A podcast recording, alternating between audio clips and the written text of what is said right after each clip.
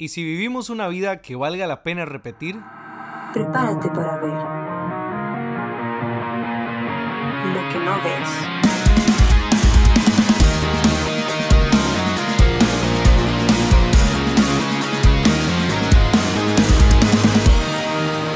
Lo que no ves podcast. Saludos, saludos a todos los que nos escuchan en Lo que no ves podcast. Estamos, eh, pues Ran y yo explorando diferentes temas y, hoy tenemos uno bien interesante. Hoy tampoco me acompaña el, famoso eh, Ran. Este, pero, pero estoy seguro que vamos a, disfrutar mucho esto. A veces nos toca hacerlo de esta manera porque por distancia, por compromisos, por un montón de cosas, no siempre es fácil grabar juntos. Pero este, igual nos ponemos de acuerdo para, para meterle ganas en esto. Y este, yo muy feliz de, compartir hoy. No estoy aquí solo porque tratamos de no grabar solos nunca. Este, estoy con un gran amigo eh, una persona a la que admiro mucho, el famosísimo Don William Rojas. Don William, bienvenido y gracias por, eh, por acompañarnos aquí.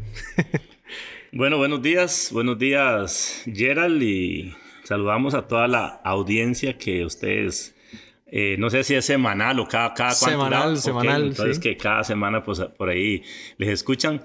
Eh, por supuesto que trataré de unirme al, al grupo, al grupo de esos, de esos que, que, semana a semana tienen el honor de, de escucharles ahí, en sus podcasts. Y qué bueno, bueno, pues acá estamos, aquí estamos. Gracias más bien, Gerald, gracias por, por tomarnos en cuenta y, y bueno, estamos acá para lo que ustedes nos necesiten. A ver. No, yo, yo, estoy seguro que va a ser una, eh, una, un episodio muy especial y una de las razones es porque generalmente hablamos personas, no sé si decir jóvenes, porque ya yo estoy grande, ¿verdad? Pero queríamos escuchar la perspectiva de una persona que, que, ha caminado en esta vida y creo yo procurando dar pasos firmes, ¿verdad? Este, y que tiene pues eh, muchísima sabiduría, creo yo también. Y, y que yo tengo ganas, la otra vez me acuerdo que fuimos a la casa de ustedes y estuvimos hablando un buen rato y ese día yo pensé, hay que grabar algo con Don William, ¿verdad? Porque eh, es un hombre muy visionario y que este, este podcast, podcast, se trata mucho acerca de, de, hombres o para hombres, aunque eh, prácticamente el 50%, 45% que escuchan son mujeres, pero, pero lo escuchan muchísimo porque tratan de entender la perspectiva de sus padres, de sus eh, hermanos, ¿verdad? De su pareja y por eso nos aporta mucho cuando hablamos con hombres de diferentes etapas de vida en las que se encuentran y, no habíamos hablado con alguien que nos, que nos lleve camino adelante, bastante camino adelante, eh, como, como es su caso. Y me, me, me, o sea, me siento feliz y me enorgullece. Eh, estar acá. Entonces, si usted quiere, arrancamos y, y, bueno, contarnos un poquito. Ustedes, estamos ahorita grabando aquí en Zambito, ¿verdad? En, la, en el Edén, digo yo. En el frío. En, el frito, sí. Este, usted nació aquí en este pueblo, ¿cómo, cómo fue más o menos, así a grandes rasgos, eh, su, su, su, crianza?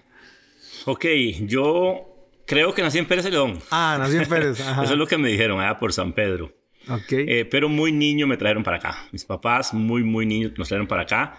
Estuvimos acá en el centro de San Vito, creo, no sé, no sé, creo que meses, no, no, no creo que haya sido mucho tiempo. Después de ahí nos trasladamos siempre acá en Cotobruz, pero en unas zonas, en esos años montañosas, montañosas, em, en donde en ese tiempo nos fuimos a un lugar que se llama Monterrey y por ahí, por ahí estuve toda, toda mi niñez y adolescencia, entre esos, ese lugar de Monterrey, Bonanza, em, y creo que como a los 15 años, no sé, por ahí, salimos un poco a un lugar acá que se llama Siete Colinas, siempre acá en Cotobruz. Eh, bueno, así un poco a grandes rasgos y un poco rápido, ¿verdad? Para aprovechar el tiempo y, y, no, y no, no, no centraron mucho en algo, pues tal vez de no, de, de, no mucho interés, ¿verdad? Este, como a los, bueno, sí, yo creo que como a los 15 años salimos para ese lugar de Siete Colinas. Luego, creo que a los 17 años por ahí fue cuando se me ocurrió, digo yo, pero bueno, son cosas que Dios pone en el camino y que solo Dios sabe por qué. Eh, salimos para San José un, un, par de años, estuvimos ahí estudiando en un instituto bíblico de, las asambleas de Dios, por cierto. Y bueno, la historia es larga porque es muy bonita. Yo, yo diría, por lo menos en mi caso, una vida eh, desde niño, adolescencia, juventud y todo lo demás. Eh, para mí, eh, que la repetiría todas las veces que tenga que repetirlas. Qué bueno. Porque la verdad la viví plena, plena, súper bien. Eh, en esos años con muchas escasez, la verdad, en, no, no, no de comida y nada de eso, porque en el campo siempre hubo muchísima comida y todo, pero sí, sí limitantes, sí limitantes, que además de, de, de todo, era entender que en esos años, bueno, en esos años por ahí el que, el que, el que nada más me escuche dirá cuántos años tiene, ¿verdad? sí.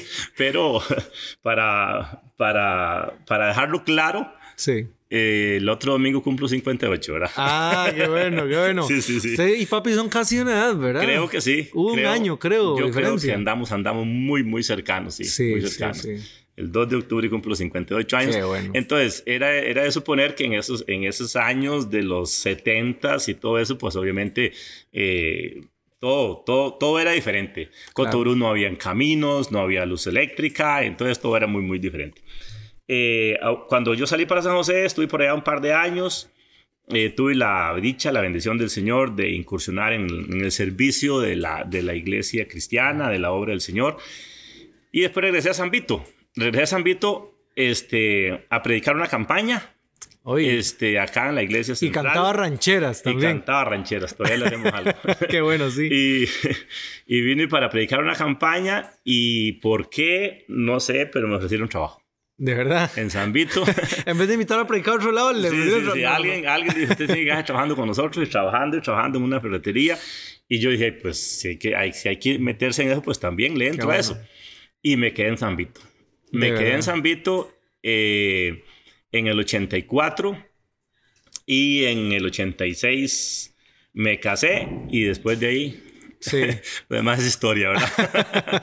sí, sí, este... En el 86 no, me casé con mi esposa, Yamilet Mora. Y. Uh, bueno, como sí. te digo, después de eso ya nos quedamos acá y, y lo demás, pues, pues sí. ahí, ahí, ahí, lo vamos a ver. Ahí lo camino, vamos a ir ¿verdad? desgranando. Qué lindo poder escuchar a alguien decir, repetiría la vida que tuve mil veces. Porque la mayoría de personas no tienen, eh, voy a decir el honor de decir algo así. La mayoría dicen, no, hombre, yo me vuelvo para, para atrás y, y, haría todo diferente, ¿verdad? Pero qué bueno porque, fijo, la vida ha tenido altos y bajos, sí. pero es la... Sí, sí, sí, sí. Ha sido una determinación de construirla de forma intencional. No ha sido una cosa como para muchos que ha pasado accidentada, ¿verdad? Como, y no, la vida se me salió de las manos, ¿verdad?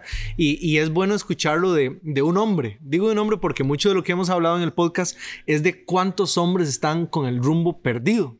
Y, y, hemos hablado de que en los noticieros la mayoría de cosas feas que aparecen un hombre las hizo, ¿verdad? Entonces, ¿cómo nosotros podemos más bien escribir estas buenas historias que se, que se, uh, se cuenten buenas memorias de nosotros y llegar uno a los 58 años y decir, la vida que viví la podría repetir? Eso es muy bueno. Claro, este, Gerald, y es que, o sea, yo lo digo y lo digo con todo mi corazón. O sea, no, en esto no, no estoy eh, pensando en que, debo, en que debo decir algo solamente para que el oyente uh -huh. eh, se motive o algo así. No, no, no, no. Eh, yo recuerdo de niño, y lo, y lo mencionaba un día estos con, con un amigo que veí de, de, esos años, un señor ya, ya más, más adulto que, que mí, y que hacía mucho tiempo no nos veíamos y, y hablando, recordábamos de esos años, cuando estábamos allá en, en Bonanza, por decir algo, que de, en esa niñez eh, yo iba a la escuela y después de la escuela me iba a recoger frijoles a los pajeros, a, a los, a los restrojos que decíamos nosotros, eh, para venderle al señor que llegaba a comprar frijoles. Entonces yo le vendía 5 kilos, 10 kilos, lo que llegara, porque uh -huh. desde niño, desde niño me gustó esa parte. Siempre me ah. gustó la parte como de negocio, como de, como de poder venderle a alguien algo. De Entonces verdad. yo me iba a recoger este, frijoles a los, a, los, a los restrojos de frijoles y le vendía a un señor, don Pancho Flores, este, lo, que, lo que yo recogía. Entonces, bueno. eh, no, como le dije al principio, no no tuvimos una vida en abundancia, ni mucho menos, pero tampoco de escasez de hambre ni nada, pero una vida muy, muy, muy bonita, muy bonita, que como le digo, sinceramente, la, volvería a repetir. Y, y es que eh, el desarrollo esos años, por decirte algo, de hasta, hasta esos años, dicho sea de paso, me casé bastante joven, apenas iba a cumplir los 22 años, 21 y algo. Este, pero igual, igualmente, eh, hoy por hoy, cuando yo veo un muchacho que se va a dejar de esa digo, está loco. sí, sí, sí. ¿Será porque los tiempos han cambiado o por qué? Y yo digo, yo soy el menos que debo decir eso, porque yo me casé de esa edad, pero igual lo repetiría, porque igual eh, tanto mi vida de, de matrimonio, de hogar, de familia ha sido una excelente bendición. Qué bueno, qué bueno. Y sí, bueno, nada más hacer paréntesis que nos, nos, conocemos mucho porque Julian tiene la misma edad que yo, crecimos bastante juntos. Correcto. Jonathan tiene casi la edad de Jafet, creo. Correcto. Y ahí íbamos como, ¿verdad? Y la familia era bastante, sí, bastante sí, unida. Sí, sí. dos familias que la verdad nos conocemos muy bien. Sí. gracias al Señor tenemos un, un, gran aprecio, yo creo, el uno por el otro, las familias en sí. Y, y, pues esto, esto nos hace estar acá esta mañana, ¿verdad? Claro que sí. El hecho de que nos conozcamos tan bien y que hayamos pasado eh, todos estos, estos años de ustedes, en el caso suyo y Julian ya con 34, ¿verdad? Sí. Este, por ahí. Eh, eh, siendo siempre, pues, conociéndonos sí. bien, conociendo, bueno. sabiendo bien las, los, los, altos y los bajos, las, las, sí, todo, sí, todo, lo que ha pasado en estos años. Y bueno, para ir entrando en calor, usted entra a este, trabajar en la ferretería, eh, porque, bueno, para, para todos los, los, los escuchas, mm, a mí personalmente me interesa mucho, me gustaría mucho escuchar esa historia, porque el desarrollo a partir de allí es como, eh, para ustedes lo vive como muy intensamente, ¿verdad? Pe pero para mí es, es, es, como ver a alguien escalar, ¿verdad? Una montaña. Eh, ¿Cómo, ¿Cómo fue ese, ese paso, ese camino, esa evolución? Porque como usted dice, traía eso de los negocios en el corazón, eh, a lo que mucha gente le tiene temor, ¿verdad? Eh, ¿cómo, ¿Cómo fue esa, esa, ese avance? Ok, uh, bueno, yo entro a esa ferretería eh, en el 84, esa vez que vine acá a San Vito, me ofrecen trabajo. Yo, yo le, le, le, he contado a algunas personas y algunas veces lo dije a los, a los muchachos, mis colaboradores en los negocios, yo les dije que yo era, que yo soy un hombre un poco extraño en esto. Yo nunca busqué trabajo y nunca me echaron de ningún trabajo. O sea, yo tuve uh -huh. tres trabajos eh, de patronos, o, trabajé con tres patronos en mi vida antes de, antes de ahora. Sí. Este, nunca busqué trabajo y tampoco eh, de los tres trabajos que tuve, tampoco nunca me quitaron, nunca me, nunca me echaron, como decimos popularmente, ¿verdad? Yo eh, me ofrecen trabajo en esa ferretería y, y decido pues quedarme. Por esas cosas de la vida que, como le digo, solamente Dios sabe, porque uno dice, eh, ¿qué hace uno si, si, si, se supone que estaba trabajando en el ministerio o dispuesto Ajá. a seguir en el ministerio y todo lo demás? Pero bueno, ahí de camino le voy a contar algo que, que nos confirma algunas cosas de estas. Yo empiezo a trabajar ahí y cuando yo llegué a trabajar ahí, a esa ferretería que se llamaba Núñez Elizondo en esos años, este, yo dije, yo voy a ser el mejor ferretero. Mm. Y me propuse aprender lo que habría que aprender de ferretería. Lo que hubiera que aprender. Este, obviamente no sabía absolutamente nada. Como le digo, en esos años no había ni electricidad para uno conocer las cosas eléctricas. No había, eh, no había nada, nada, nada. Lo mío era cuchillo, pala, lima, eh, machete de suelo. Las herramientas de trabajo era lo único que conocía. Pero me, me propuse aprender a, a aprender ferretería. En el, ahí con ellos estuve un año al año salí eh, por, por asuntos personales, una tarde, una tarde de verano, como dice la canción, se me ocurrió por ahí decirle al jefe que no iba a trabajar más, que no iba a trabajar más porque habían, había una situación ahí que no, me, que no me gustaba del negocio, del manejo de un muchacho que había llegado nuevo. Este, yo salí un día en la tarde de ese negocio y curiosamente, el otro día en la mañana amanecí trabajando en otra ferretería. Okay. en la tarde, los, los, los, algunos, algún colega por ahí de otra ferretería se dio cuenta que yo había salido y me llamó y me dice, venga para acá mañana. Entonces amanecí en otra ferretería trabajando Qué el bueno. otro día. Eh, estando allí, de, bueno, en, en, ese negocio que era de, de, de la de Coprosambito, una, una cooperativa que existía, lamentablemente no está ahora en Cotobrú este, le pedí al gerente que me pasara a, como a los meses le pedí a gente que me pasara a una gasolinera que ellos tenían porque había un mejor salario y había, una, y había un espacio y él accedió a pasarme para ahí. Estuve con, estuve con ellos ahí como, no sé, tres meses, cuatro meses, no sé. Y me buscó un señor italiano acá, San Vito, que tenía, que tenía ferretería en ese tiempo también, para que le fuera a ayudar con la ferretería. Él me decía que fuera a administrar la ferretería. Ajá. A mí me daba mucha risa porque yo le decía, eh, bueno, yo creo que no es ningún no desvaloriza para nada la conversación el hecho de que la gente sepa que yo no, no saqué ni la escuela, ni el sexto grado. Más bien eso asombra, digamos. este, por esas razones que antes le mencioné, Monterrey Bonanza eran montañas y ríos. Entonces, cuando llovía mucho, mi mamá no nos mandaba a la escuela porque era peligroso. Entonces, de ahí, pues no se podía, no se podía, ¿verdad? Y, y esa era toda la historia. Entonces. Pero yo le digo una cosa: yo he aprendido más de administración en conversaciones con gente como usted que los años que estuve en la universidad. De verdad que bueno, sí. Eso nos decía un, un, un, coach de, propiamente de, de, administración que, que, llegaba por ahí al negocio y, y él nos decía: Yo quisiera tener. Es como un, esto es como un paréntesis, ¿verdad? Sí, sí, sí. Abrimos paréntesis. Eh, yo quisiera tener, dice, la, la, la experiencia que usted tiene y la capacidad que usted tiene, porque yo soy eh, eh, administrador de empresas y trabajo en la U y trabajo aquí, pero no, no, y no, tengo no lo he logrado.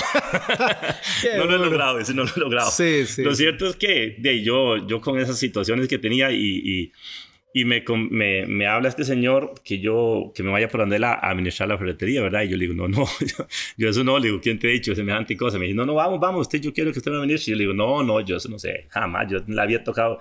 Tengo un año y algo que trabajé en ferretería acá, un año ahí y otros tiempillo aquí en Compras Ambito, pero pero la verdad no me animo. Digo, yo no me animo porque, porque no, o sea, es que no, es que, es que no, o sea, la caja registradora, que en ese tiempo eran cajas registradoras, ¿verdad? Ajá. Este, después toda la, la, logística, había que llevar todo el inventario y saber comprar y saber llevar, eh, pagar a los agentes, o sea, todo, todo, todo, me tocaba todo.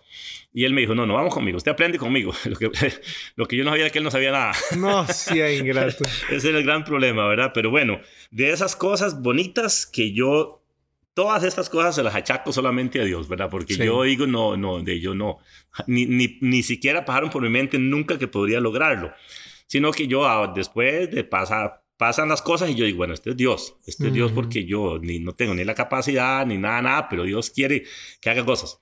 Decido irme para donde Él, de verdad, en el 86, poquito, poquito tiempo después de haberme casado, este y eh, empezamos ahí en la ferretería. Con él empecé una ferretería chiquitita, bien feita, la verdad, muy descuidada, llena sí. de las, las, urnas tapadas con plásticos y todo, todo, o sea, no tenía así ninguna. Pero bueno, empezamos ahí, él, él me, me ofreció un salario base y un porcentaje por lo que yo vendía. Entonces eh, decidimos empezar ahí a trabajar y eh, fue algo muy bonito. La verdad que fue algo muy bonito. Nosotros en en, qué sé yo, dos años, tres años ya el negocio había crecido bastante, bastante, uh -huh. bastante. Ya, yo, ya no era solamente yo ocho muchachos, ya habíamos cinco personas trabajando, ya había metido una cajera que nos colaborara porque ya yo no daba para, para tanto. Y con él estuve ahí eh, casi ocho años, 80, terminando el 86 hasta finales del 93. Sí. Uh -huh. Estuve con él por ahí esos años y, y, y es curioso porque eh, en esos años, y compañeros que nos escuchan por acá, es, era, era imposible que alguien como yo, en ese, en ese caso, este, estuviera ganándose casi 300 o 300 y el resto de miles en los años. O sea, era imposible, pero yo me lo ganaba. ¿En el 80 negocio, y qué? 80 ya, ya en el ah, 90, 90 sí, en el 90 para arriba, digamos, ya 90 para arriba. Digo esto con mucho respeto, de verdad que sí, pero incluso al día de hoy para muchos es un salario entre comillas, bueno. Sí. Y en aquellos años usted estaba ganando. Está dentro de los salarios mínimos. Exacto. La, el monto, exactamente. Ajá. Y en esos años. Era, yo, era, era buena plata, digamos. claro, sin estudio y sin nada, sencillamente. Claro. Este, pero tenía un muy buen salario porque el negocio había subido mucho, mucho, mucho. Y, y obviamente el porcentaje que, que habíamos pactado desde inicio se mantenía. Entonces, eh, pues tenía, tenía un buen salario. O sea, cuando hablo de, de, que había subido mucho, estoy hablando de esos años y, del, claro. y del piso con el, que, con el que yo lo tomé, ¿verdad? Claro, claro. Entonces, pues me permitía tener un buen salario. Por ahí otra, otra colega ferretera me había dicho que me fuera a trabajar con ellos, de cuánto quería ganar, que ella quería que yo me fuera. Yo le dije, no, no, no, yo no me voy de aquí, estoy súper bien. Sumamente agradecido con el Señor, porque, con el Señor que me dio trabajo, porque, uh -huh. porque Él me dejó, me dejó desarrollarme. O sea, él me dejó así, uh -huh. me dejó hacer de la ferretería como si fuera mía. Boto claro. esta pared, hago esta pared, busco un cajón, la pongo aquí, hago allá, desarrollo la ferretería. Entonces yo no creía que yo fuera a salir de ahí. Uh -huh. Yo no creía que yo fuera a salir de ahí. Este, pero hey, pasa lo que tiene que pasar, ¿verdad? Pasa lo que Dios tiene planeado, que algunas veces tenía pensado. Y es que en una ocasión eh, una, una tarde cualquiera, hicimos, yo siempre cuando eran las 5 de la tarde, se cerraba el negocio, yo me sentaba en el escritorio a, hacer, a apuntar facturas, a hacer números, a hacer cosas de que tienen que ver propiamente con oficina, y el, el patrón este, llegaba para, para hacer caja con la cajera. Entonces ellos hacían caja y ya después de que hacían caja, él normalmente salía del mostrador y me preguntaba qué había que hacer el otro día. Él siempre me decía, mañana qué vamos a hacer, a dónde hay que ir, porque ya se había convertido como en mi mensajero. él llegaba con el camión y me decía dónde hay que ir a, dejar alguna mercadería. Él, él, hacía eso. No, no, se, no, se, no se acostumbraba como ahora. La verdad que, que ya hay un poco más de, de, cultura, diría yo, en que todos los negocios van a dejar las cosas a, a, los, a los, lugares. Cuando eso no tanto, pero, pero ya empezamos a, a incursionar en eso y él tenía un camioncito y le gustaba Posiblemente eso lo mantenía un poco ocupado y todo. Entonces me decía, ¿dónde hay que ir? ¿Dónde hay que ir? Entonces yo le, le decía por ahí. Y sucedió algo interesante ese día. Yo, yo le, le, después de que él está fuera del mostrador, yo le dije a él que, que cómo veía el negocio. Eso fue, eso fue como, como en agosto, septiembre, por ahí, del 93. Y él me dijo, bueno, el negocio va bien. Dice, pero podría ir mejor. Él, él, dijo eso. El negocio va bien, pero podría ir mejor. Ajá. Y yo le dije, bueno, para mí va bien. Le digo, dígame qué es lo que podría ir mejor porque, le voy a ser honesto, yo no tengo, no tengo más que dar. yo no tengo más que dar. Yo, el negocio, eh, bueno, siempre, durante años, incluso desde que empecé a trabajar en la primera ferretería que le mencioné, yo siempre viví encima de las ferreterías. El Señor me dio las llaves de la ferretería y las llaves de la casa y yo vivía ahí. Y cuando me vine para donde él, yo vivía encima también en la segunda planta de la ferretería, en la casa y yo vivía ahí. Entonces yo le dije, vea, usted sabe que yo, eh, ustedes se van, todo el mundo se va a las 5 y ya usted se va y yo sigo aquí hasta las 6, a veces a las 7 de la noche haciendo, haciendo papeles, eh, buscando cosas, eh, pensando, que, haciendo un inventario, un registro de qué tengo que pedir mañana, qué no tengo que pedir, qué está faltando. Es, ese es mi día a día, le digo. Incluso los domingos yo voy a la iglesia, después de que llego a la iglesia casi siempre me vengo un rato aquí a lo mismo, a buscar qué cosas están faltando, qué se está acabando y todo. Le digo, ¿cómo cree usted que podríamos mejorar? Le digo, porque yo, yo creo que yo estoy en el límite. Entonces él, él, él me dijo, él me dijo que, él, que, lo que, que si él estuviera adentro, y conste que hacía ya siete años, casi ocho años de trabajar juntos, y nunca, nunca, nunca, nunca, ni ese día siquiera, nunca habíamos discutido un segundo. Nunca, nunca. Siempre, siempre, siempre tuvimos una, una, nos entendimos muy, muy, muy bien. Pero ese día él me dijo que, que si él estaba dentro, el negocio podría ganar más. Podría ganar un 5% más, me dijo así, con números. Oiga. Y yo le dije, yo le dije, mira, un 5% es el salario de todos nosotros. Le digo, la verdad que es injusto que, yo esté, que usted esté perdiendo un 5% solo porque yo esté aquí. le digo, y ahora, y, le dije esto, le, así se lo dije y después le dije, y, y además de eso, le digo, la, el hecho de que nosotros nos vaya bien acá, le digo, no es porque yo esté aquí. Le digo, hay una razón especial para que a nosotros nos va bien acá. Y eso son palabras textuales que se las dije a él. Eh, le digo, tanto mi esposa como yo, como Julano, Sutano, habíamos dos o tres más ahí que, que asistíamos a la iglesia.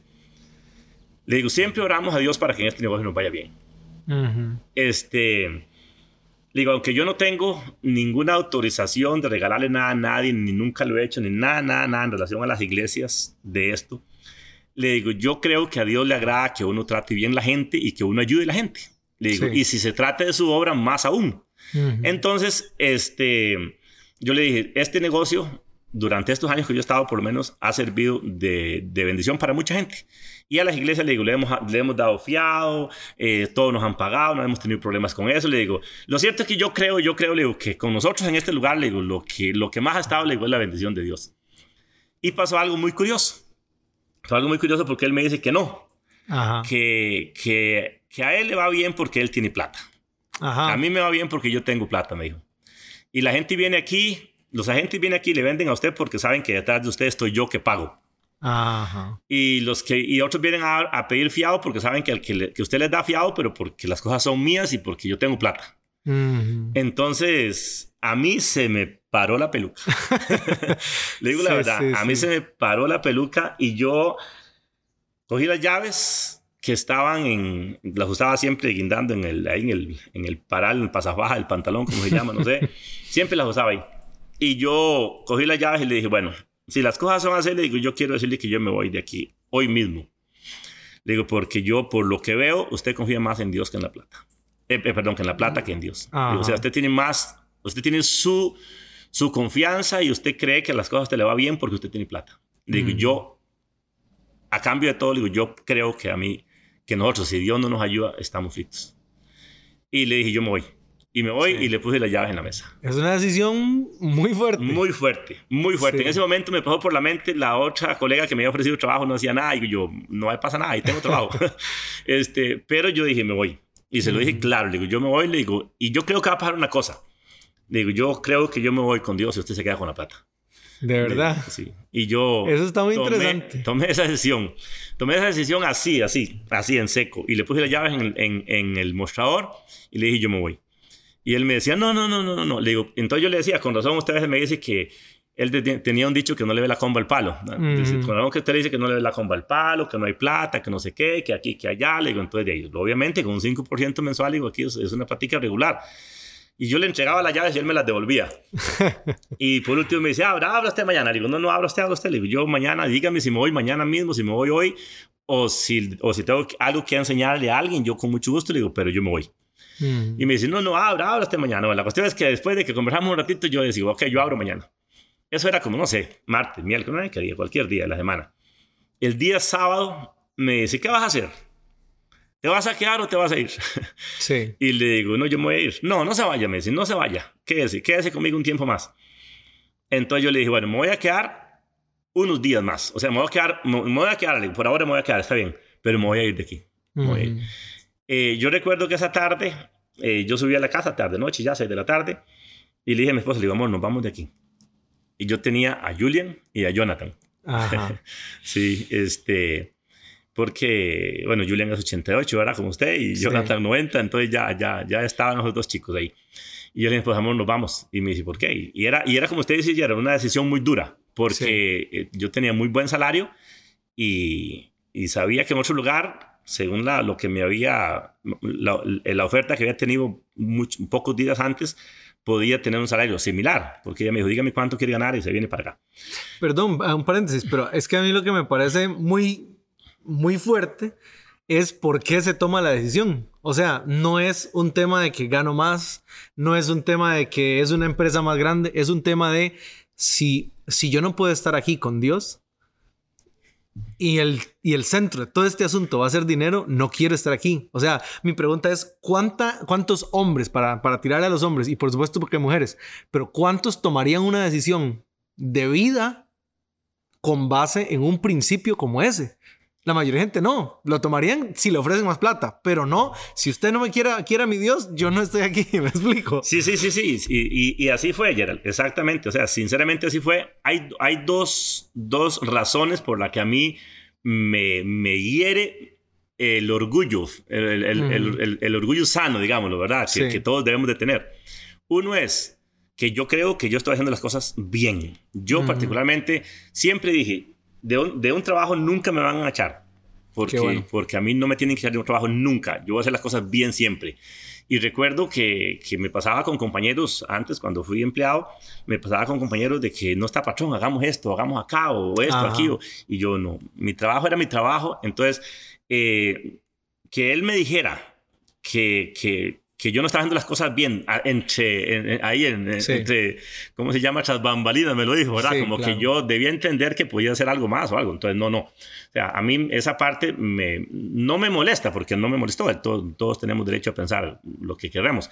Pero en este caso particular, yo sabía que yo estaba haciendo las cosas lo mejor que yo podía. Eh, esa parte un poquito pero lo que definitivamente, yo, y yo eso pude haberlo pasado por alto completamente, pero lo que definitivamente me, me lleva a tomar la decisión es el hecho de que, de que él me lo deja claro que para él lo más importante es la plata. O sea, que porque él tiene plata tiene que irle bien y que él no ocupa de Dios. O sea, las oraciones, lo mm. que usted haga, lo bien que usted hace, eh, eh, eh, eso, eso, eso bueno que hay, que todos debemos de tener, creo, que es ser agradecidos con Dios. Es que, es que si uno no es agradecido con Dios, ¿con quién va a ser agradecido, verdad? Sí. es rarísimo, ¿verdad? Entonces, cuando él me dice que él definitivamente tiene que ir bien en la vida porque él tiene plata, yo digo, pues está bien. Entonces, si él cree eso, pues yo me voy. Y de todas formas no me ocupa, no, no, necesita de mí en su negocio ni en ningún lado. Y, y, y obviamente él me dice, este cuando yo le hablo de que, de que a nosotros nos va bien, por eso él dice, no, no, no, no, no, no, no, a mí me va bien porque yo tengo plata. O sea, no, no, no, ese no, no, no me deja a mí claro de que él no ocupa nada de Dios. Entonces, sí. Eh, sí es cierto que fue una decisión complicada. O sea, para mí no fue absolutamente nada, nada que yo tuviera que pensarlo ni 10 minutos, no, nada. Sencillamente tomé las llaves y le dije, me voy. Y yo subí a la casa le dije, le dije a mi esposa, amor, nos vamos de aquí. Y me dije, ¿por qué? Le digo, por esto y esto. Y mi esposa sencillamente eh, me dijo, está bien, está bien, como usted diga, y ya está. eh, y como le digo, decidí después quedarme unos meses hasta, hasta ver qué, qué, qué, hacíamos en ese particular. O sea, como, como, como que había que acomodar algo, pero, pero esas cosas interesantes. No, no olvido, Gerald, que nosotros, por eso creo que fue en esa fecha como, como septiembre, octubre, por ahí, porque esa semana, el domingo que seguía, íbamos a ir a coger café donde un amigo acá con los jóvenes de la iglesia. Ajá. Y ese domingo, recuerdo, estábamos en el cafetal. Su tío Johnny andaba y andamos, andamos un montón así de, de, uh -huh. de, jóvenes en ese tiempo, ¿verdad?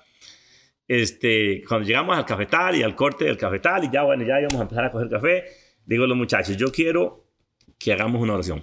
Primero para que Dios nos ayude. Bueno, era, íbamos a, a, a, recolectar café para recolectar fondos para los, para, ahí, para la iglesia, para Ajá. los jóvenes, para algunas cosas locas. y, que, este, y, y, les dije, tengo que tomar una decisión. Me está pasando esto y esto y esto y yo creo, yo quiero que Dios tome el control de este asunto. Qué bueno. Este, así lo hicimos. Ahí en el cafetal oramos y bueno, ya después hasta echamos luchas y de todo. sí, sí, este, sí. Este, y empieza a, a, fraguarse en nosotros o a darse lo que venía después. Que en algún momento mi esposa y yo pensábamos, ¿por qué no poner un negocio nosotros? O sea, si, si, si, te, si, voy a salir de aquí, no es que tengo que salir, no es que voy a salir porque, porque esa fue nuestra decisión. Voy a salir, yo sabía que yo me iba. ¿Por qué no ponemos un negocio nosotros? Al fin, yo, yo dije, si no estaba, si, si, si estando tan re bien como yo creía que estaba, y alguien me golpea un toque la espalda, o sea, me, me, hace entender que no, que yo puedo dar más, que yo... Y estaba bien, no es, no es que había nada malo en eso, pero es que yo, uh -huh. por, por, lo menos particularmente, yo creía hacer las cosas lo mejor posible. Uh -huh. Ya le digo, yo trabajaba horas extras y todo, y, y, obviamente no las cobraba, ni mucho menos, nunca. Es más, en esos, yo en esos casi ocho años tuve un año de vacaciones nada más, porque a mí no me gustaba faltar al negocio, no me gustaba por nada. Uh -huh. Este el último año, el último año, en el año 93, fue el, el, el, el, único año que yo cogí vacaciones. Después de ello trabajaba parejo, parejo, parejo, parejo todos los días, este, a excepción del domingo. Entonces yo calculaba que yo estaba haciendo las cosas bien y que alguien me dijera que podía hacerlas mejor, no sé. Sí, Entonces sí. yo empecé a, a, pensar, no creo que yo vuelva a trabajar con nadie. No creo, o sea, la verdad que, que no, no. Si ahí donde estaba, que yo, que yo creí que estaba dándolo todo, me faltó, este, yo creo que no. Entonces empezamos a, a, a, con la idea de poner un negocio.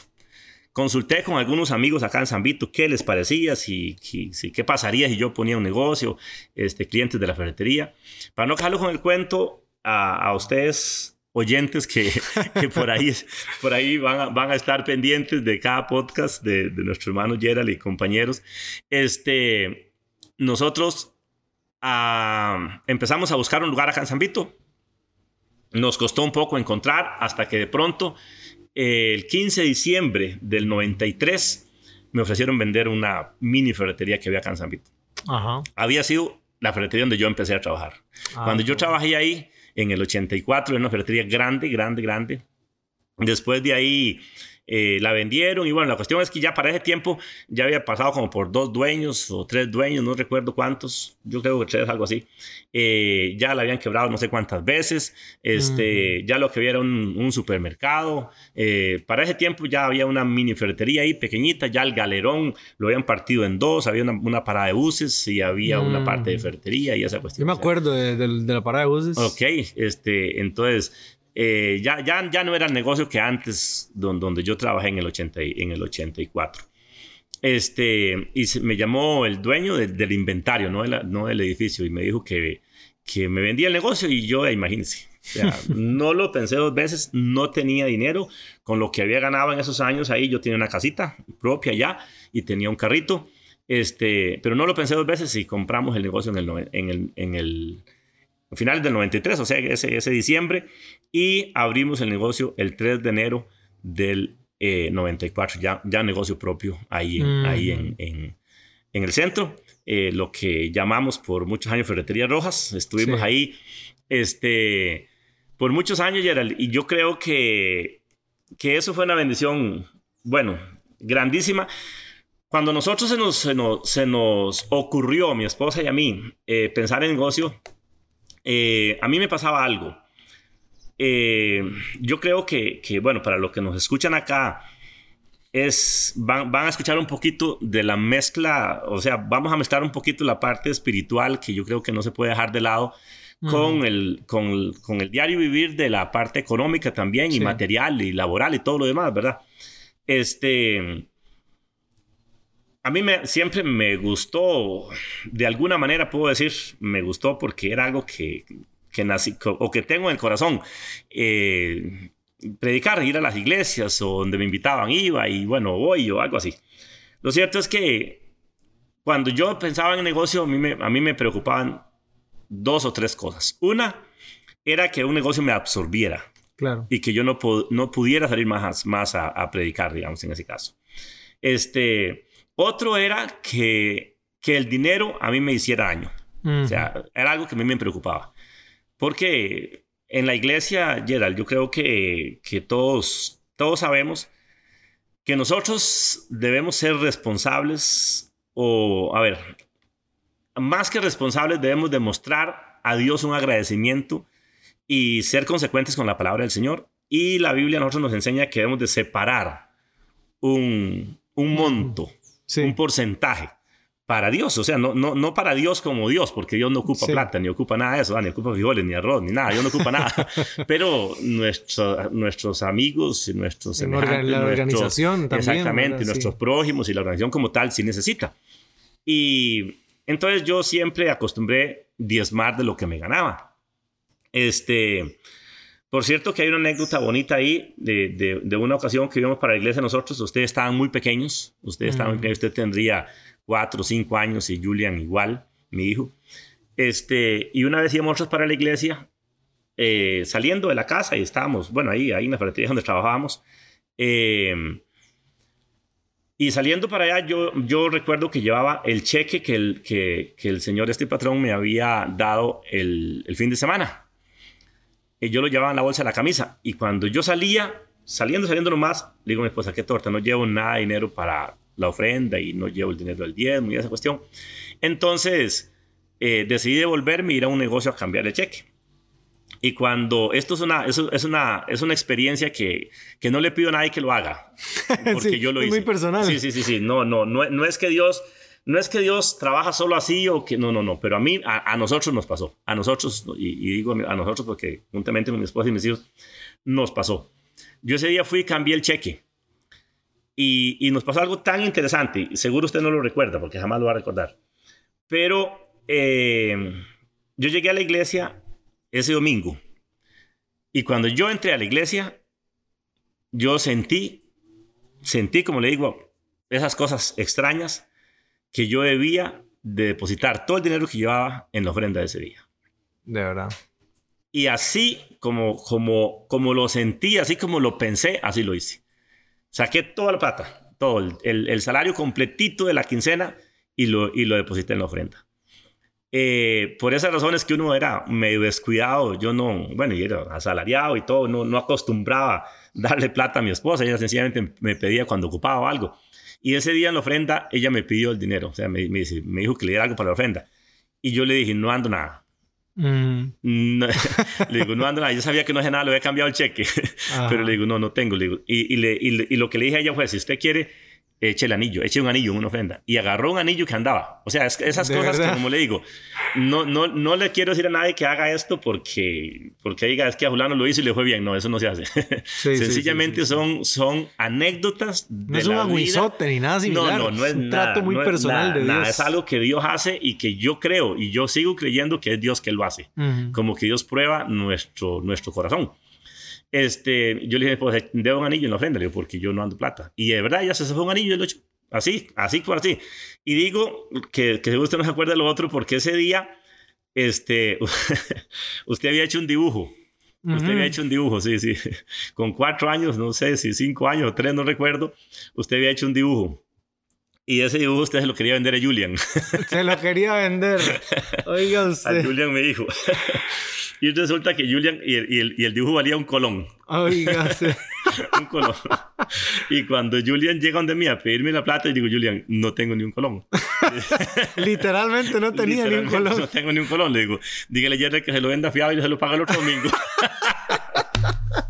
Qué duro. no, no, todas esas cosas. Entonces, pero esas cosas se dieron. Eh, no sé, no sé si sería, no sé, si un año, es que no recuerdo exactamente este, la fecha antes, si sería en el 92 o 90, y- no, por ahí, por ahí, por ahí. Ustedes tendrían, Mm. como le digo, cuatro años, algo así. Este, y, y como que esa, como que es esa, eso que hicimos ese día, yo diría que es un, como- para mí, para mí particularmente, como un acto de, obediencia a algo que Dios, que Dios me estaba planteando. Una, una prueba interesante, perdón que, que interrumpo, porque, por ejemplo, ayer de hecho en la iglesia estábamos hablando de eso, de que a veces Dios antes de llevarnos a, a una victoria mayor, nos hace como retroceder en algunas cosas, como a Gedeón, ¿verdad? Eran 32 mil y lo hace ir a 300. La vida de Sarepta, ¿verdad? Tenía un poquito y le dice, hágame primero a mí. Hay cosas específicas que Dios hace con gente para probar si van a poder depender de Él. Y creo que, que en el camino de la vida de ustedes Sí. se ha demostrado que eso ha sido. Y es que, y es que yo creo, o sea, yo no le puedo, yo no puedo decir que esto no fue Dios. Fue Dios, claro, claro que fue Dios. Mm. Y, y por eso recalco en que yo le digo a la gente, bueno, algunas veces que hemos tenido la, la oportunidad de hablar de esto y, y con personas en particular también que nos hacen preguntas y hay que hablar, hay que decir las cosas como son. Este, yo les digo, no hagan lo que yo hice. Ujú. No hagan lo que yo hice porque... porque Sí, no es una porque- fórmula. No, no, no, Dios no trabaja así. Dios no dice, ah, es, que, es que es la única manera o es una... No, no, no, no. Eso, eso lo hizo conmigo y punto. Y si después lo quiere hacer con usted, lo hará de otra forma. Sí, sí, la sí. forma que va a utilizar no se sabe. Eh, pero a, a nosotros nos pasa. Este, desde ese momento en que nosotros eh, actuamos, yo diría, en, ese, en, esa, en esa obediencia extrañísima, este, se empiezan a mover cosas interesantes. En el ámbito económico, pues eh, el ámbito espiritual y familiar y todo, pues se mantiene en su momento y bien, pero, pero hay, hay cosas interesantes que se dan ahí, como que yo tenía un lote y me habían ofrecido 400 y no lo había querido vender y después cobré 700 y lo vendí, porque, Mm. porque o sea, cosas, cosas así, vacilonas, diría yo. Pero bueno, este, volviendo al tema de que, de que ya nosotros decidimos eh, buscar y pensar en el negocio y todo, bueno, pues se dio eso, compramos el negocio y en el 94 nosotros este, abrimos el, el negocio propio ya, ahí en ese, en ese lugar. Y mira, Gerald, yo creo que las tres preguntas o las, las que yo le decía a, a- o las que yo me hacía y las que yo como que adquiría un compromiso con Dios que yo no quería fallar, que era el hecho de que, de que el negocio no me absorbiera de modo que yo no pudiera salir a, las iglesias más, era, era para mí, era complicado porque yo, eso, pues me gustaba hacerlo, me gusta hacerlo. Eh, lo otro, el hecho de que yo, si yo diezmaba del salario, yo quería diezmar de las utilidades del negocio. Yo le dije, Dios, Señor, si yo ahorita estoy dando 30 mil colones de, de, diezmos o 40 o lo que sea, yo quiero saber que si un día tengo que dar un millón, yo puedo darlo igual de, feliz, igual de contento, igual sin queja ninguna. Eh, y lo otro era que yo le dije al Señor, yo quiero que el negocio sea un negocio de bien familiar, o sea, que, me bendiga a mí, a mi esposa, a mis hijos, pero también a la familia como tal. Ujú. Y creo que hasta el día de hoy, y hasta el día de hoy, este, yo puedo decir que Dios eh, nos bendijo en eso, nos ayudó. El negocio o los negocios, yo diría que crecieron mucho porque, bueno, quienes nos conocen acá en San Vito por lo menos, este, pues saben de qué hablo. Eh, y Dios, Dios nos permitió, y es un tema que, que abordamos muy a menudo con la gente que me dicen, ¿cómo debo yo diezmar o qué debo hacer para, para que Dios nos bendiga, ¿verdad? Porque nosotros tenemos esa cuestión de que a veces que nos parece que hay que comprarle favores a Dios. Sí, sí, sí, sí, este, o cómo hacerlo correctamente. Bueno, ya uno pues habla con ellos de, temas y todo lo demás, que obviamente no los vamos a, a abordar acá, pero, pero creo que Dios nos permitió eh, a nosotros, eh, particularmente a mi esposa y a mí, eh, vivir esa, esa experiencia bonita, crecer en, en, los negocios. No, no, no, no, no somos los más grandes o no fuimos los más grandes, ni mucho menos, pero tenemos una estabilidad económica interesante. y creo que, de, no sé, Gerald, no sé, no sé qué más podría decirles al respecto, pero, pero la verdad que, que, que ese fue como el inicio el inicio de, de nosotros en, en, los negocios y particularmente en el negocio ya propio, eh, ahí fue donde nos, así fue como Dios nos conectó, diría yo, a, a, a, motivarnos, porque en algún momento yo pensé que los negocios no, o sea, yo, no, yo trabajando con, con este señor que yo trabajaba, yo decía, porque él nunca, él nunca, siempre decía que no había dinero, que no había plata, que no. Entonces yo decía, ¿para qué negocio? ¿Para qué tanto si no hay plata? Resulta que él se fue para Italia un tiempo que tenía mucha gente no ir porque por su por situación de, de, negocio no podía dejarlo solo, pero ya estando ahí él me permitió quedarme tres o cuatro meses completamente a cargo del negocio y, y en esos tres o cuatro meses yo me di cuenta que no, que no era cierto lo que él decía, que el negocio sí era bueno, que era muy bueno. Él se fue y me dejó, qué sé yo, la cuenta vacía y cuando él llegó todo estaba en orden, todo estaba bien, los inventarios estaban bien y había buen dinero en la cuenta. Entonces, yo decía, sí es bueno. Entonces, Dios utiliza cosas como esas que les mencioné para hacernos entender que hay algo más para nosotros. Y nosotros decidimos aceptar el reto y iniciamos con el negocio en esos años. Qué bueno, qué bueno. Tal vez para, para, yo no sé si hago bien el resumen, pero el tiempo pasó, ustedes abrieron una ferretería, también otra en Puerto Jiménez, que entiendo que también lograron tener eh, algún crecimiento. Luego eh, deciden vender ambas. No sé qué otros negocios lograron desarrollar, pero bueno, una vez que terminan, pareciera como que cualquiera diría, es el momento de apagar los motores y, y, poner, el avión en el hangar. Pero no, o sea, usted comienza a, a, iniciar otros negocios, ¿verdad? Construyen varias cosas y lo que me llama la atención, la pregunta que le iba a hacer, que ya, ya voy a ir eh, tal vez aterrizando un poco, pero más como en filosofía de vida. Una es, sigue soñando. ¿Por qué sigue soñando si hoy, lo digo, ¿verdad? Con, tal vez por la confianza que le tengo, usted no tiene que salir a hacer negocios para que le llegue el plato de comida a la casa. Entonces, ¿por qué seguir soñando? ¿De dónde viene el hambre? Por, por no sé, avanzar o, poner su vida en seguir creciendo. Ok, sí. Este, cuando nosotros eh, bueno, estamos muy bien con la ferretería, sí, sí, sí es cierto lo que usted dice. En el 2000 eh, compramos una ferreterita pequeñita también en Puerto Jiménez. Eh, creció bastante, creció bastante una ferretería que se hizo muy bonita para mi gusto, para mi gusto, una ferretería muy, muy linda y, muy completa. estábamos súper bien, Pasó, pasaron los años, crecimos bastante allá.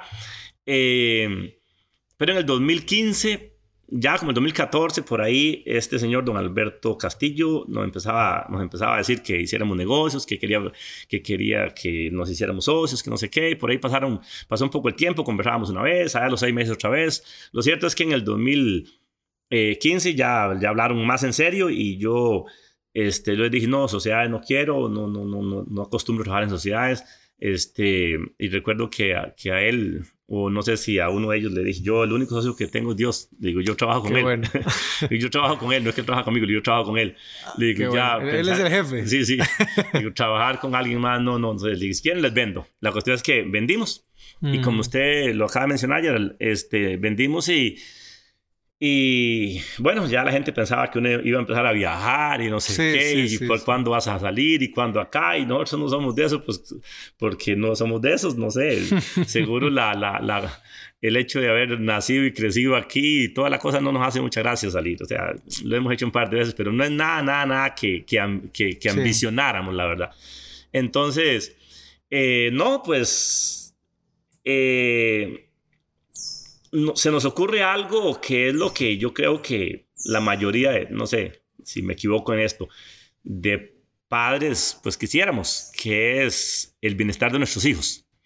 Este, tengo tres varones, Julian, Jonathan y Steven, y eh, decidimos empezar a construir cosas que, que, sean para ellos, o sea, que ellos puedan aprovechar, que ellos puedan administrar, que ellos puedan...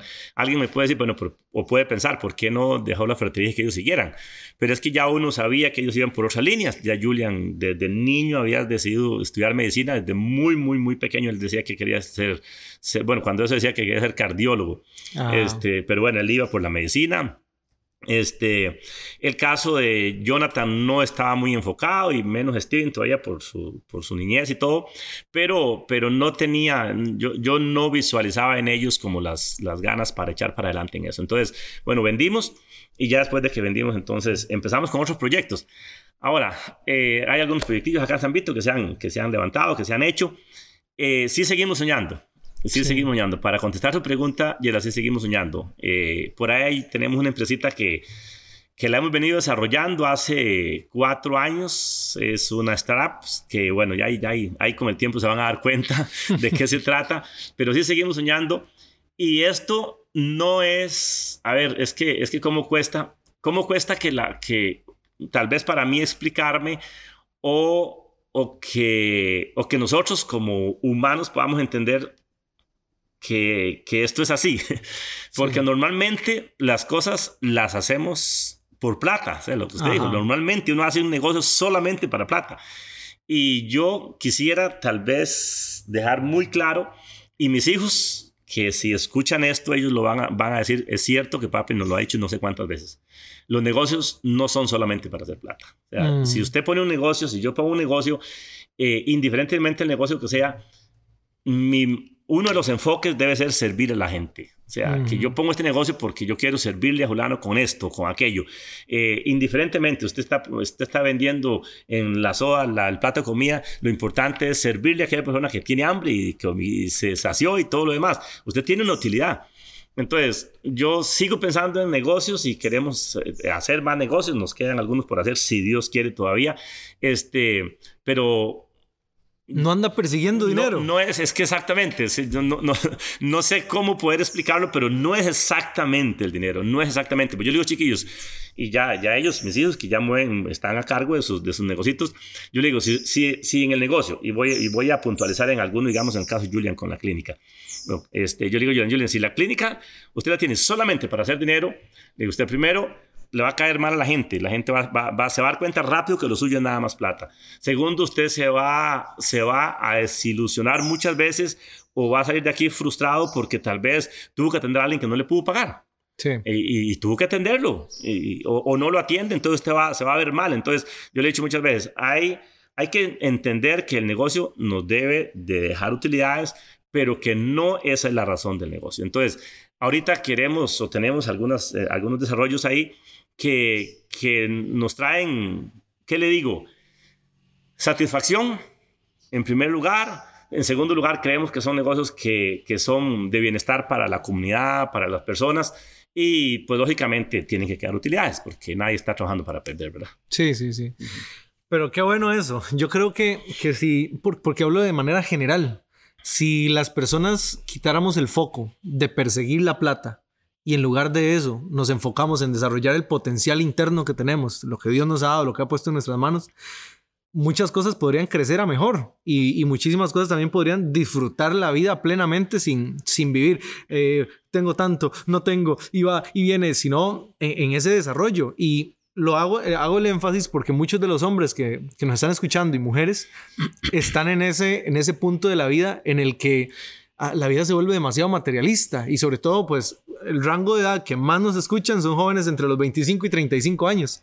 Y yo lo digo por experiencia, en esta edad uno está como, es que ocupo, ¿verdad? Ocupo generar. Pero entonces qué fácil es irse en ese patín y perder de vista que buscando plata generalmente eh, no la nos hago. equivocamos. Sí. Nos equivocamos. Entonces, tal vez, tal vez para, para, para avanzar, eh, hay cosas que usted identificó en estos breves minutos que nos quedan que, fueron herencias familiares, ya sea internas, ¿verdad? O de carácter, o de decisiones, o de manejo de algo, de familia, de vida, de dinero, de lo que sea, que usted dijo, quiero repetirlas. Y vieron cosas que usted también determinó y dijo, esto no lo voy a repetir.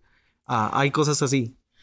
Bueno, una de las cosas que yo creo que es, que es vital y que es, es, mm, es un punto, o sea, eh, invariable en la vida y que yo tengo que, que ser totalmente claro es la honestidad. Ujú. Yo le agradezco a mi papá, eh, obviamente, bueno, a mi mamá, que mi mamá ya está con el Señor, pero mi papá sí todavía vive con nosotros, este, que Él nos haya enseñado a nosotros la responsabilidad. Ujú. La responsabilidad, la honradez, este, la honestidad, que pareciera que todo es lo mismo, pero cada uno tiene su, Claro. su rama, ¿verdad? Este, el respeto, porque yo le decía a, los, a mis colaboradores, yo siempre les decía, si alguien llega acá para comprar un millón o millones o cinco millones de colones, no importa. Está bien, trátelo bien. Pero si alguien llega para comprar un kilo de clavos y, y- y compra 50 colones, eh, 150 colones, 300 colones, lo que sea, trátelo igual. Siempre les dije, porque para nosotros es más importante la gente que el dinero. Y yo usé algo, no sé si alguien, no sé si lo escuché de alguien, sinceramente no recuerdo, creo que no. Pero yo siempre le dije a ellos, el, el dinero, yo le decía, nos espanta a la gente, pero la gente nos trae dinero.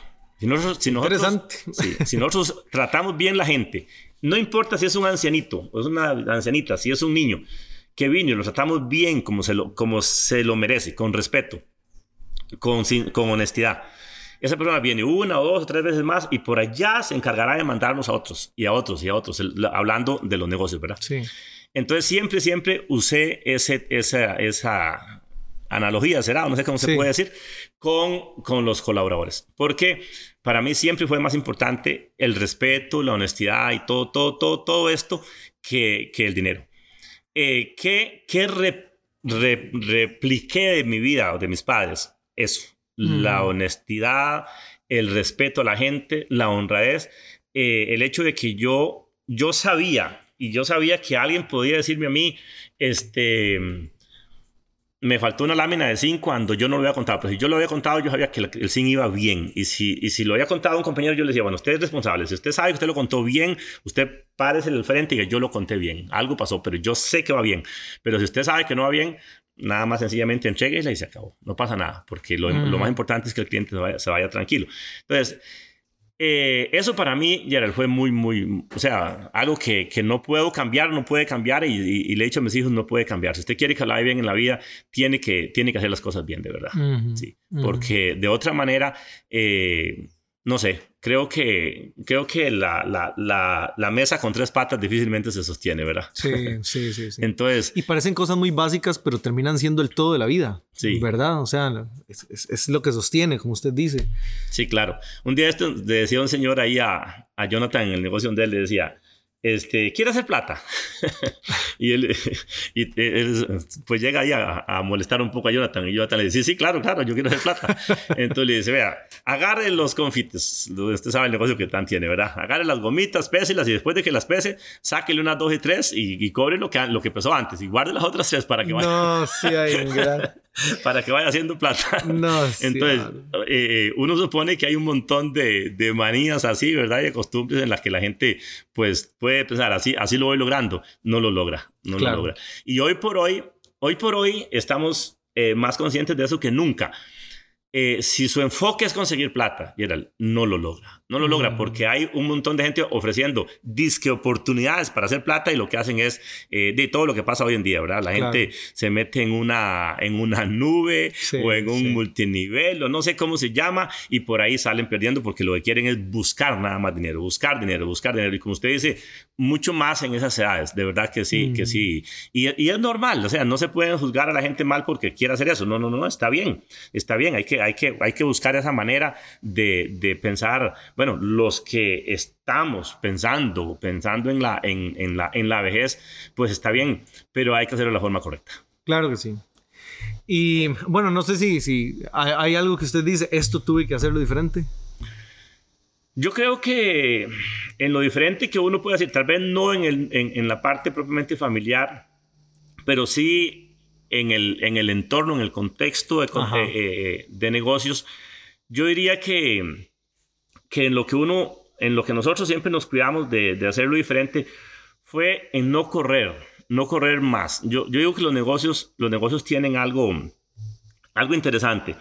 Al negocio no se les puede ni dar mucha cuerda ni sostener. Entonces, uno veía personas que tenían un camión en, San Vito, por Hidalgo, y les iba bien. Nos traían mercadería y iban y venían tres veces a la semana. Entonces, compraban otro porque ya no daban abasto entonces lo que hacían era que se enjaranaban comprando otro negocio, otro camión, y las utilidades del camión que antes tenían se las consumía el otro y por último quedaban sin, sin ninguno de los dos. O sea, eh, ya tenían que, que, entregar uno o vender los dos para poder salir porque sus jaranas fueron muchas. Entonces yo creo que una de las cosas que, que dijimos que no nos va a pasar es como ser, o sea, siempre, siempre quisimos mantenernos muy austeros en, en las inversiones y por supuesto en gastos y todo, pero muy, muy, muy austeros.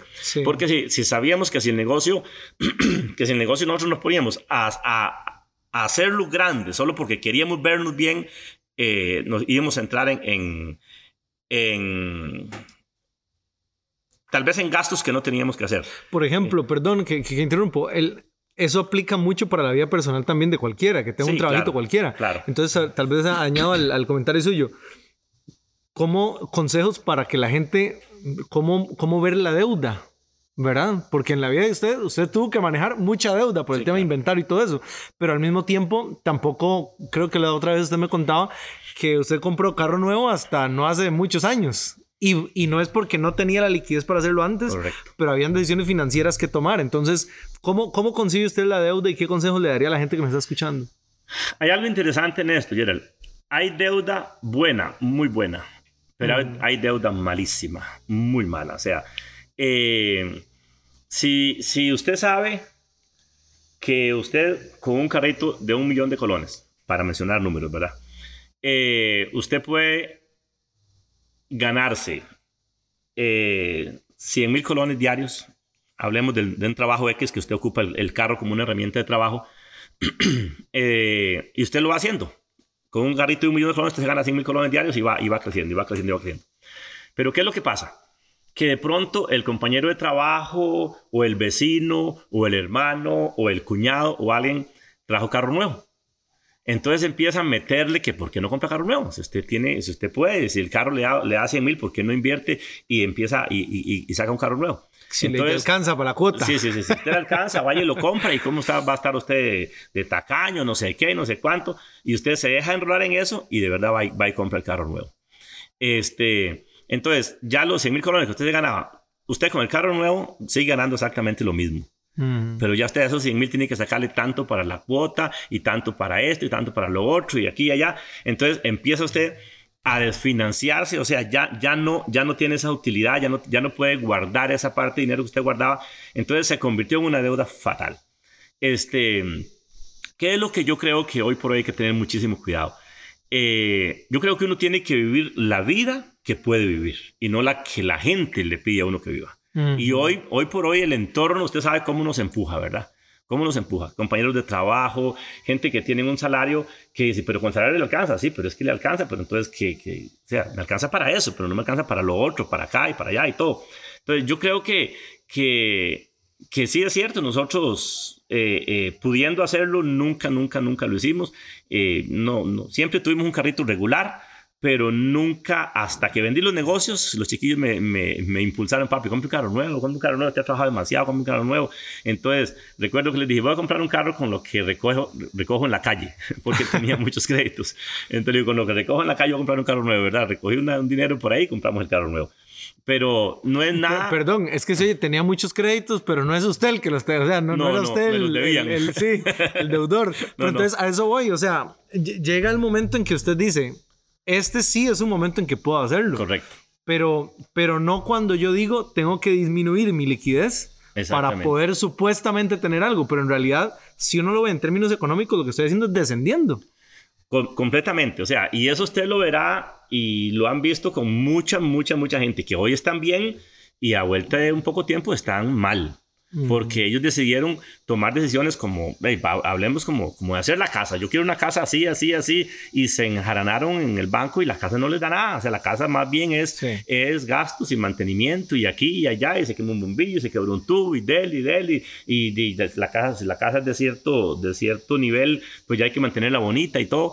Entonces, eh, se les fue abajo la liquidez. O sea, ya, ya, ya, eh, no solamente la, la deuda que adquirieron como tal, sino que, que ya lo que percibían mensualmente eh, tuvieron que, que, empezar a partirlo en una y dos y tres y cuatro y cinco partes y al final se quedaron hasta sin la casa. O sea, es que es, eso es lo que, lo que hoy por hoy lo vemos y por montones, ¿verdad? Por montones. Porque la gente quiere... Y hablo, y hablo de la gente porque, como decía su papá, hablo de la gente porque la gente somos nosotros. Sí, sí, sí, sí, sí. Este, nos pasa eso, nos pasa eso. Queremos eh, vivir al nivel que vive el que sí puede hacerlo. O sea, Claro. alguien que sí puede tener su casa, alguien que sí puede tener su carro nuevo y nosotros queremos eh, pararnos al- a la altura de él o de ella y no, y no podemos. No podemos. Entonces, ¿cómo, ¿cómo cuesta que la gente entendamos que, que todo tiene su tiempo? y que sí es bonito disfrutar de un carro nuevo, este, de una casa, de una bonita casa, de comodidades, de comodidades. Hablemos de, ¿por qué? Porque eh, nosotros no somos de viajar. La gente dice, ¿por qué ustedes no viajan? ¿Pero por qué no viajan? Porque no, no nos interesa. O sea, a- a- y dichosamente mi esposa es, y piensa muy, muy parecido a mí en ese particular. Mi esposa dice, a mí me gusta, o prefiero mejor tener esto y esto y esto y esto y esto en mi casa y hacer lo que yo quiero en mi casa y aquí que allá, que ir a viajar. Y yo voy viajo y cuando llego a la casa y, y no tengo esto y no tengo lo otro, mencionando algo, ¿verdad? Este, o nos gusta más tener el carro nuevo, bueno, regular, que no ir a gastar la pata. ¿Por qué? Porque también hay mucha gente que para el mundial se enjarana para ir al, para ir Sí, al mundial. Imagínate. ¿verdad? O que quieren hacer un paseo y hacen un viaje a Israel o a o no sé a qué país y sacan dinero. O sea, Sí, sí, entonces uno dice, ¿y cómo hacen para pensar en que pueden, eh, eh, o sea, darse disque un lujo, un lujo que más tarde les va a, les va a salir carísimo? Sí, sí, sí, sí, sí, sí. Entonces yo creo que uno tiene que entender que uno tiene que vivir la vida que puede vivir sin meterse en enredos. Ajá. Con esa sencillez de corazón, ¿verdad? Sí. Y con la mentalidad, como usted creo que lo ha vivido, de, de que es, más bien yo voy a producir más ingresos, no es le voy a sacar a lo poquito que tengo, Claro. ¿verdad? Uno, uno siempre tiene que pensar en los negocios y en la vida, uno siempre tiene que pensar, yo, yo, yo creo que en esos, en esos pequeños esclavos, y no hablo de personas, no, sino esclavitos que le ayudan a usted, que usted sabe que hoy pudo comprar una casita que le costó, no sé, 3, 4, 5, 10 millones, pero que esa casita la compró allá y ya usted sabe que esa casita mes a mes le va a dar, le va a dar algo. Que usted puso a engordar dos cerditos hoy que le costó tanto, pero que esos cerditos, mientras usted duerme, ellos se van engordando. Que usted metió dos o tres terneros por allá a una finca y que esos terneros, eh, usted sabe que es una alcancía que tiene ahí. O sea, hay que, hay que pensar en que si usted, si usted logró hoy tener uno, bueno, hablemos de montos ahorita que, que obviamente el dinero se ha evaluado demasiadísimo, ¿verdad? Pero que usted puede tener ahorita uno, dos, tres, cuatro, cinco millones, pero que usted debe de invertirlos para que ese dinero le produzca algo más. No, no ser ambicioso en decir, no es que, es que eh, se lo voy a alquilar a alguien al 10%. No, ya usted sabe que ese 10% recibe, recibe tal vez el, el, el interés de dos meses, pero después los perdió, porque el que, el que alquila un dinero arriba del 5% sabe que no va a pagarlo, no lo va a pagar, Sí, no puede sí, pagarlo. sí, o sea, entonces, esa ambición nos puede llevar a, a cometer grandes errores. Este, entonces, que yo sepa que puedo hacer inversiones, pero inversiones sin riesgo en primer lugar y en segundo lugar que me van a producir eh, los dividendos que, que yo puedo ir guardando. O sea, yo puedo eh, utilizarlos después como otro. O sea, pensar en qué, en, Sí. en cómo yo me puedo ir eh, nutriendo de lo que voy haciendo y no, y no sencillamente invirtiéndolos digamos, de una manera de inversión, pero, pero mal invertidos, Un solo, para gasto, verme, solo para verme bien con los demás. Sí, Sí, porque yo sí, lo que sí, quiero es que, ah, es que Fulano compró carro y tengo que comprar carro. Eh, fulano cambió la pantalla, yo quiero cambiar la pantalla. Fulano eh, anda el, el teléfono, el último modelo, yo quiero tener, o sea, Pasa mucho a las parejas jóvenes que, que es como, como sentir que estamos teniendo algo de éxito, ¿verdad? sí, Eh, y eso es complicado. Tal Sí. vez una pregunta para ya ahora sí cerrar. que se buena buena la No, no, conversación. fue- se nos fue largo, sí. Eh, ah, ¿Cuáles son tres o cuatro cosas, no sé, algo así, que usted diga hoy, a esta altura de mi vida, yo digo, esto es una prioridad que toda persona debería de tener. O sea, porque en la vida también hay muchas cosas que uno dice, le dije tiempo a esto y no era necesario, o esto, a esto, o vida, o energía, o incluso recursos. Entonces dice, eh, hoy tengo claro que estas son las prioridades de la vida o de mi vida. Ok, yo creo que, bueno, lo primero, lo primero, lo primero, y no puede, y no puede, y no tiene opción. lo primero yo creo que es eh, nuestra relación con Dios.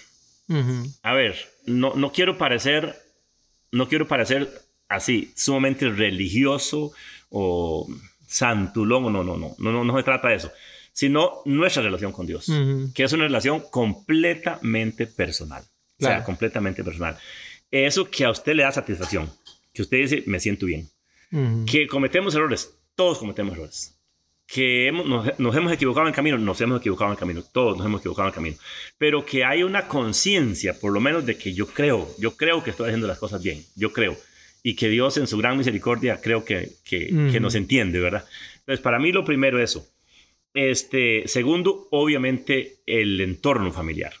Yo no podría eh, pensar en esto si en todo, en todo lo que se ha hecho y hemos dicho y todo, todo, todo, si no, si no estuviera mi esposa al lado, este, mis hijos al lado.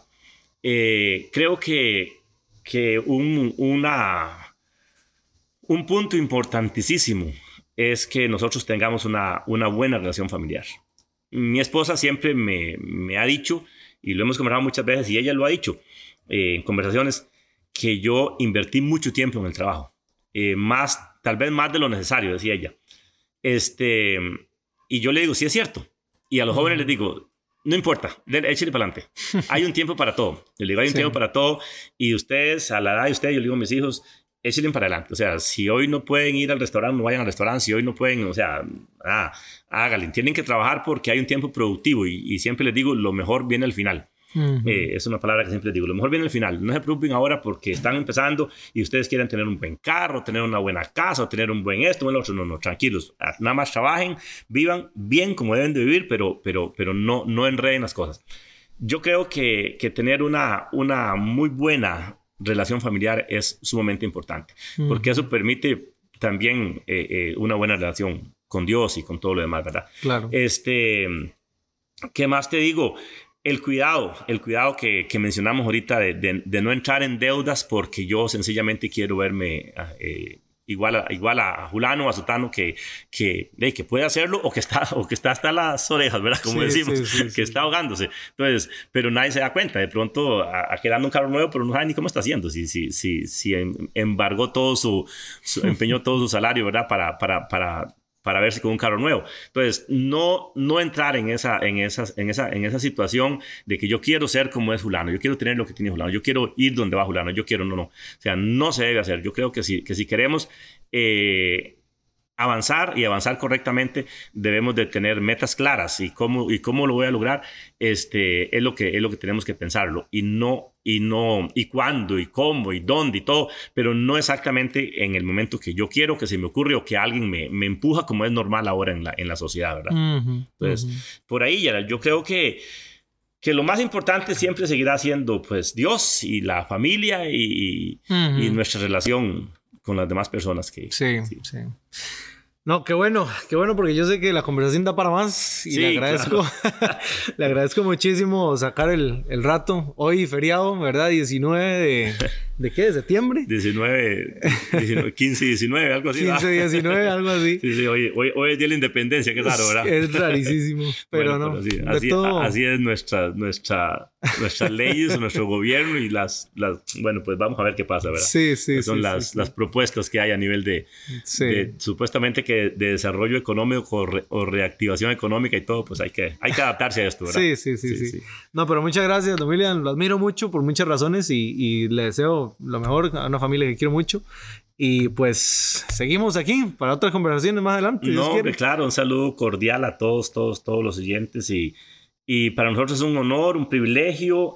Eh, no, como usted lo sabe, Gerald, somos gente de camino de tierra y, y, como le dije antes, hasta el día de hoy, hasta el día de hoy, eh, mi vida como tal ha sido, ha sido una vida que la volvería a vivir plenamente porque eh, viviendo toda, toda, toda, toda mi vida dentro del contexto cristiano, no me ha hecho falta nada. No me ha hecho falta mm. nada, nada, nada fuera para ser quien soy, para tener los amigos que tenemos, para eh, haber, eh, tener gente muy importante a nivel, a nivel este, social y moral y económica que son nuestros amigos. Y, y, yo creo que eso, pues como le dije al principio, todo como dije el canto, se lo debo a Dios. Sí, sí, sí, sí. Todo y, comelones, ¿verdad? y comelones de carne, carnívoros a morir también. Hasta ahí está la parrilla. ahí está la parrilla. Cuando Bueno. quieran venir a hacer una parrilla aquí, ahí estamos. Muchas gracias. Nada más nos ponemos de acuerdo y le damos. Buenísimo. Y un saludo a todos. Gracias por quedarse hasta este minuto.